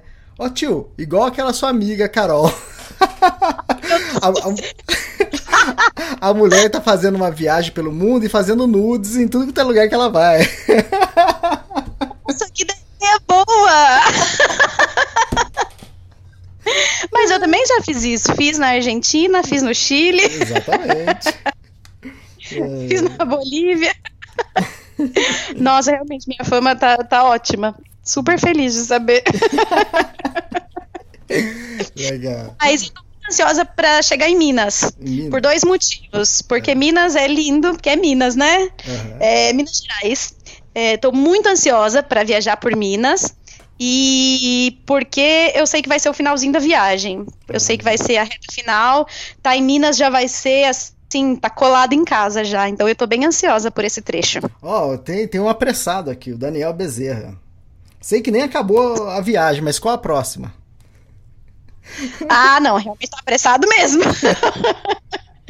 calma, gente, calma, eu vou voltar, eu vou tirar umas férias, porque né, sabe que essa viagem é bem, bem cansativa, bem estressante. Ó, tem, tem, uma outra não, pergunta. Não plano de próxima, não. Tá, uma outra pergunta do próprio Daniel. É, teve algum encontro inusitado que você mais gostou durante a viagem? Ou pode ser inusitado, inesperado? Ai, eu tive. Ah, eu acho que esses encontros da estrada, eu acho que esses são muito legais, que nem esse que eu contei agora. É, são muito especiais. E aconteceu mais de uma vez de alguém saber, ai, Carol, oi, e eu ficar meio assim, como assim? Opa! Peraí, quem é você? Eu acho que esses são os encontros mais legais é. da, da, da viagem. Legal, mais uma do Daniel. Em algum momento ao entrar no Brasil você se sentiu insegura? Diferente, assim? Não, é, eu me senti, que nem eu, eu comentei agora há pouco, porque as pessoas ficam falando muito, sabe? Mas é aquilo que a gente está acostumado a falar quando a gente viaja. É, o pessoal fala, nossa, é, ai, você viaja para Colômbia, nossa, Colômbia é um perigo. Aí você fala, ai, você já foi para lá? Não, não, nunca fui, mas dizem que é super perigoso. Então, hum. assim, é, as pessoas que dizem que é perigoso são as pessoas que estão longe. As pessoas foram, daqui né? mesmo é, que nunca foram, mas as pessoas daqui não têm isso de ficar falando, ai, que perigo, nossa, nossa.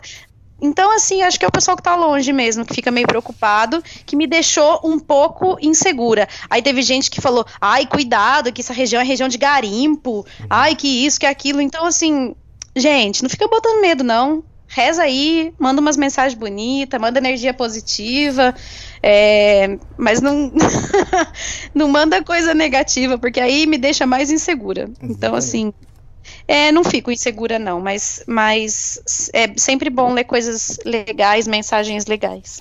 Legal. Tem uma pergunta do Nando Fornazzi, que ele pergunta qual foi o melhor dia de sua viagem até agora.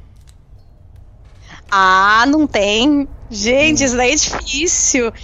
Tem dia que não acontece nada de especial e é um dia super legal. Uhum. E, e, tem dia que você tá num lugar super super especial e não acontece nada. Então é difícil. Difi ah, é difícil. Essa é mais difícil.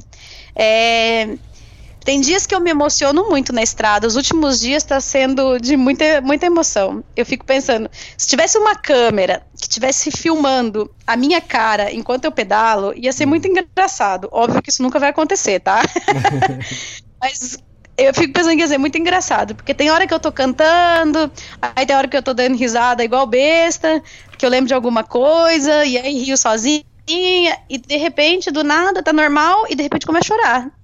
E é uma coisa assim muito muito pessoal, é difícil explicar o motivo. Nossa, mas tá chorando no meio do pedal, né?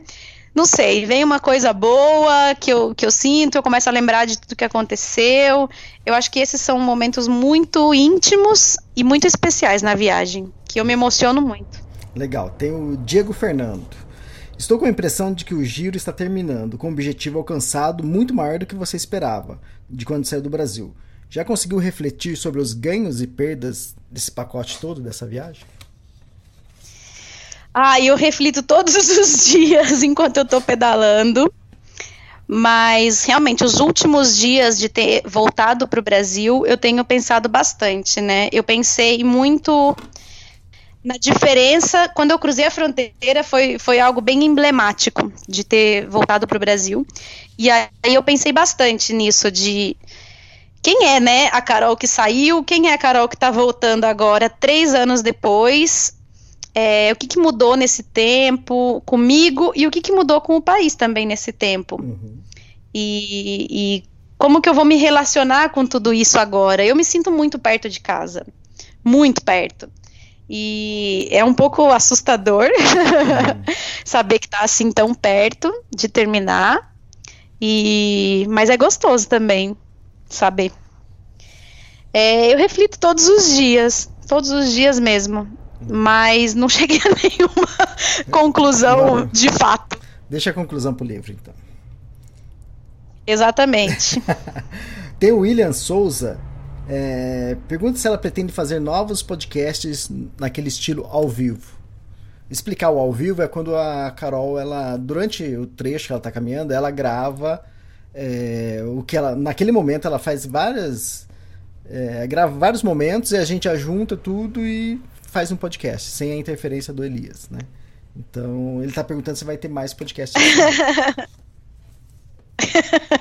então, a gente fez dois nesse formato. Uhum. É, eu gostei bastante do primeiro e eu gostei mais ou menos do segundo. Porque o primeiro foi, foi uma novidade, foi, foi bem legal ter feito. E foi um trecho que era um desafio físico e psicológico muito grande. Que eu estava cruzando é, um trecho longo do deserto do Atacama. E e foi mais ou menos como ter a companhia de alguém, sabe? Gravar os áudios e contar as histórias em tempo real o que estava acontecendo. Então, assim, me ajudou bastante psicologicamente, a, mentalmente, a, a, a passar pelo, por aquele trecho. Mas eu não sei se vai ter alguma coisa assim, um desafio muito, muito grande daqui para frente. Então eu não sei se tem história para contar ao vivo. Vamos pensar. Não sei. é, eu acho que é tudo relacionado com o tema, o que, que você vai gravar. Porque é difícil você segurar isso, né? Vou contar. Agora seria legal, até legal você falar dessa experiência. É difícil segurar é, esse texto, é, essa história sozinha, né? Então, e fala, qual foi a experiência de fazer Super sozinha? difícil. Super difícil. É uma coisa é a gente bater um papo aqui uhum. e eu ir uhum. contando as histórias de viagem, e outra coisa é a gente montar uma história só com coisas que acontecem no dia a dia. É meio edição do, do Big Brother, né? Isso. Quem tem o pay-per-view assiste 24 horas por dia e é meio boring, não acontece nada. Exato. E viajando é a mesma coisa. Se você vê a coisa editada, né? As histórias compiladas no que a gente faz aqui, contando só as coisas mais legais da viagem, ou as não tão legais assim, é diferente. Então, assim, não sei se eu consigo gravar um, um, outro ao vivo e, e manter assim um programa legal, prazeroso de, de escutar. É, porque parece simples, mas é complicado, né? Porque é, é, legal quando você tem um interlocutor com você que vai puxar o assunto, vai levantar a bola de um assunto, então fica mais fácil e até mais gostoso. E, mas realmente, aquele seu primeiro podcast foi muito, muito, muito legal. E mas vale, ué, de repente. Mas foi legal porque é o que você falou, você tinha uma experiência, tinha um desafio para cumprir, que acho que valia aquele podcast também, né? Pois é, tinha um tema bem específico, né? Era um trecho de 400 quilômetros no meio do deserto. Eu realmente não sabia se eu ia aguentar fazer todo ele pedalando. Podia ser que no, no segundo dia de viagem, no primeiro dia, eu já pegasse uma carona. Foi um, um desafio, tinha um tema muito específico. Eu não sei se vai ter alguma coisa assim tão específica que vale a pena fazer um, um ao vivo. Quem uhum. sabe? Legal, a gente está conversando hoje, dia 17 de janeiro. Então, eu vou cantar uma bolinha aqui que acho que nem a Carol sabe direito. Quer dizer, a Carol tá sabendo que eu vou fazer uma viagem, né? Uma viagem longa pela Europa. E eu também pretendo gravar podcasts. Só que não tem como eu gravar podcast comigo. Entende? Então, quer dizer. É, você pergunta e você responde. É, exatamente. Vai ser muito boring. É o host e é o convidado também. Aí você anuncia hoje nós temos um convidado muito especial chamado Elias Luiz. Então, para isso, quer dizer, só pra Aí mostrar. você muda um pouquinho a voz. eu já fiz podcast assim, é o do Amir Klink. Do Amir Klink tem eu fazendo acho que três vozes. Eu esse. É, não, mas ficou muito legal. Mas só, é, é, a mesma coisa, só funcionou ali naquele momento para aquela coisa. Não, não dá para fazer um podcast comigo daquele jeito. Então, né? então eu tinha falado uma coisa, acho que oito meses atrás, ou seis meses atrás pra Carol, e acho que ela não tinha pescado. Que eu falei, Carol, você vai trabalhar comigo numa coisa. Deus! então, pode ser a Carol me entrevistando, não pode? O que, que você acha? Pode! Adoro bater papo, ainda mais de viagem. Você é a host do podcast, eu vou. Ai, adorei! Já vou poder falar bom dia, boa tarde, boa noite! Ai, fantástico. Eu sabia que isso ia acontecer, eu sabia. Já pode depositar na minha conta já, hein? Eu sabia. Verdade. Outra. Você ma- sabe que fica rico fazendo podcast, né? Verdade. E tem mais um título que você pode colocar, que agora você vai virar podcaster. Podcaster. Ai, É. que, como eu tô chique. Legal, mas depois a gente combina isso direitinho. Gostei da ideia. É, vamos ver, vamos ver o que, que vai acontecer. Depois a gente explica melhor pro pessoal. Legal. Então vai, deixa eu pegar mais alguém. Esse foi o William Souza, né? E agora o Sérgio tá perguntando aqui. Gostaria de saber mais sobre a bike. Sei que teve apenas um furo pneu, mas e o restante? Nossa, isso aqui dá um podcast. Acho que até tem, né? Um podcast viagem. Nossa, dá mesmo. É, sobre equipamentos, acho que tem. Ah, O negócio é o seguinte: eu recebo um monte de mensagem é, perguntando da bike, mas eu vou falar, vou contar um segredo pra vocês. Eu não entendo nada de bicicleta. É verdade, Elias. Juro, gente, eu subo na bicicleta, pedalo, eu faço a manutenção básica, eu troco pneu sempre que fura. Sempre que for E... Mas eu não entendo muito dessa parte técnica de bicicleta. Juro, eu não sei as, as coisas das peças, todas essas, essas bagaças aí, eu não, eu não entendo muito, não. Então, quando o pessoal me escreve e pergunta, ai, porque a relação, porque eu tô pensando em comprar bicicleta assim, bicicleta assado, e eu já começo a suar frio. Eu falo, ai, meu Deus do céu, o que eu vou responder pra essa pessoa? Nossa. Eu não sei, eu não entendo nada. Se você conversar com o Guilherme Cavalari, então ele começa a falar relação, não sei o que, não sei o que. Eu falei, que? Calma, calma, Guilherme, para, para, devagar. Fala até quantos dentes tem o bicicleta, quanto, quantos furos tem na corrente. Gente, não sei nada. Não sei dessas paradas, não. Não pergunte essas coisas difíceis. Mas a minha bicicleta até hoje não deu muito problema. É, eu sou até meio relapsa com a, com a manutenção. Inclusive, hoje é dia de fazer, eu tô num- numa preguiça e um desânimo gigante. É, mas a bicicleta até hoje não deu muito problema. Quando eu tava com 8 mil quilômetros em Pucon, eu troquei a relação da bicicleta. Ah, troquei só uma parte, que é a parte da frente, que eu não sei como chama. Gente, eu não sei o nome das paradas. Eu sei como chama o guidão, o selim, o quadro e as rodas. E só Tá. E, e peda- e pedalou 13 mil quilômetros? Pô, pra quem precisava saber mais, então? E não precisa, você precisa saber pedalar, você não precisa saber como é que chama todos os treinos da bicicleta.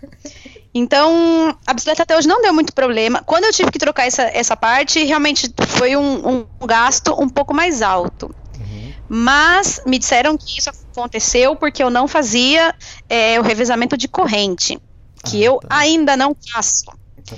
É, mas, assim, eu penso que se a cada 8, 10 mil quilômetros a bicicleta der um- uma manutenção um pouco mais alta, eu acho que tá bem dentro do, do esperado, né? Não sei. É, são muitos quilômetros, então, realmente, em algum, algum momento você tem que fazer alguma manutenção mais, um pouco mais cara, eu acho. Ó, É, mas não é que problema, não. Ah, eu tive um problema no começo da viagem, É. quando eu ainda estava na Argentina, é, o aro quebrou. O aro.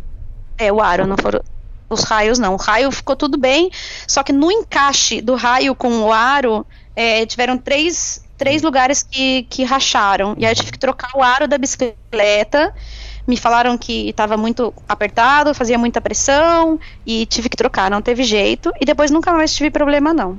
Ah, legal, fantástico. Só isso. Então tá, pra finalizar, o- o- uma pergunta do Elair Klein. Quero saber o porquê dela não estender mais países a viagem. Se é financeiro, documentação ou simplesmente a vontade de voltar pra casa mesmo. Por que você não subiu? Por que você não foi pra Venezuela, pro Equador? É isso que ele quer saber. Ah, é porque eu sou pobre, né? Se eu fosse rica, eu viajava o mundo inteiro. Eu não fazia só uma volta na América do Sul, fazia uma volta ao mundo. Motivos. É, realmente, o financeiro pesa pra caramba, né? Porque vamos supor que eu fosse uma pessoa afortunada, né? Uma pessoa abastada e tivesse muitas posses, tivesse dinheiro, é, eu não ia ter parado tanto para trabalhar. É, eu parei oito meses em Ushuaia, eu parei seis meses em Santiago e seis meses em São Pedro de Atacama. É, a viagem se estendeu bastante, o que reflete na minha vontade realmente de voltar para casa. Então, assim, se eu não tivesse parado todo esse tempo, é, daria para percorrer mais quilômetros, para conhecer muito, muitos outros lugares. Porém, para conhecer esses lugares e para viajar, precisa de dinheiro. E, e, por isso que eu tive que parar para trabalhar. Então, uma coisa reflete na outra. Se eu realmente tivesse um orçamento folgado, eu teria viajado muito mais, teria subido, teria chegado até o México. Eu pensei nessa possibilidade. É, quando eu fiz o Catarse, é, eu pensei na possibilidade de, de fazer um Catarse para estender a viagem, fazer uma volta maior. Mas aí eu achei que era um pouco ambicioso demais. Uhum. e falei, não, vamos fazer alguma coisa mais dentro da, da realidade, é, não, para não ser um valor tão, sei lá, o Catarse foi de 10 mil reais, o que para mim já é um absurdo. Uhum. E imagina fazer um Catarse de 40 mil reais, aí eu acho mais difícil chegar na meta. Sim. Então, pensei, avaliei e fiz algo dentro do que eu achava que seriam as possibilidades de, de atingir o sucesso do, do projeto. E aí deu certo. Então é isso, um pouco por causa da parte financeira que reflete no tempo de viagem e reflete na minha vontade realmente de voltar para casa. Eu vou chegar em casa com quatro anos de viagem. É muito tempo longe, então já realmente estou com vontade de voltar. Ah, a Carol começou a viagem no dia 4 de agosto de 2013. 2013, faz tempo, hein? Dizer, faz tempo, faz três anos que eu saí pra viajar. Não viu a Copa, não viu a Olimpíada aqui no Brasil, nada, tava longe. Nada, eu vi a Copa na Argentina ainda, para piorar a situação. Legal. Carol, ótimo, ótimo podcast. Você que gosta de números, então, de ah, no, o Israel ganhou de mim, então tá bom. Ó, tá dando uma hora e 41 minutos de podcast. É o podcast mais longo dos treinos até agora. Meu Deus. ah, outra... Senhora, vamos cortar, vamos vamos tirar todas as baboseiras. Agora, a outra coisa, outra informação. Teve gente que pergunta pra mim, Elias, por que você não encerra com uma música o podcast, né? É legal, eu cheguei até a fazer isso também, mas o que acontece? Os podcasts do Extremo são publicados no iTunes e no SoundCloud. Esses dois mecanismos, eles identificam músicas e se a música tem direitos autorais, eles tiram o podcast do ar, entende? Então por isso que a gente não põe música assim mais longa. A gente tem na abertura, mas é, é, ela é pouco tempo, então ela é liberada. Mas a gente gostaria também de terminar com uma música, mas, mas não dá. É isso. Legal, daqui a um mês Legal. você tá na onde? É? Podcast? Cortou, Carol. Cortou, não escutei. Tá. Daqui um mês você vai não estar escutei. na onde? Tá. Eu vou per... Ah, então. Espera, espera. Próximo espera, podcast, espera, na praia. Espera, espera. espera, é que cortou, vou ter que falar de novo. É, legal, e. Tô próximo... esperando. Tá bom, espera! Eu preciso de um tempo de silêncio para cortar. É, legal, bom, próximo podcast daqui um mês. Onde você vai estar daqui um mês, Carol? Ai, próximo podcast já vou estar na praia. Oh! Não sei ainda exatamente aonde vou estar. Aí, pessoal que quer uma é... fotinho mais quente no. Oh, acho que o podcast pode ter, hein? Praia. Vocês se aquietem aí, porque não vai ter essas paradas mais, não. Agora virei uma, uma podcast série. Muito bom, legal. Oh, Carol, obrigado pô, pela, pela diversão, pelas risadas, mais um podcast aí. E até o próximo, então. Valeu, Elias. Um beijo para todo mundo que está ouvindo, um beijo para todo mundo que acompanha, que comenta, que mandou as, as perguntas. No próximo a gente bate mais um papo. Olha, um beijo para todo mundo. Quase uma hora e 45. Tá bom, até mais. Tchau. Oh.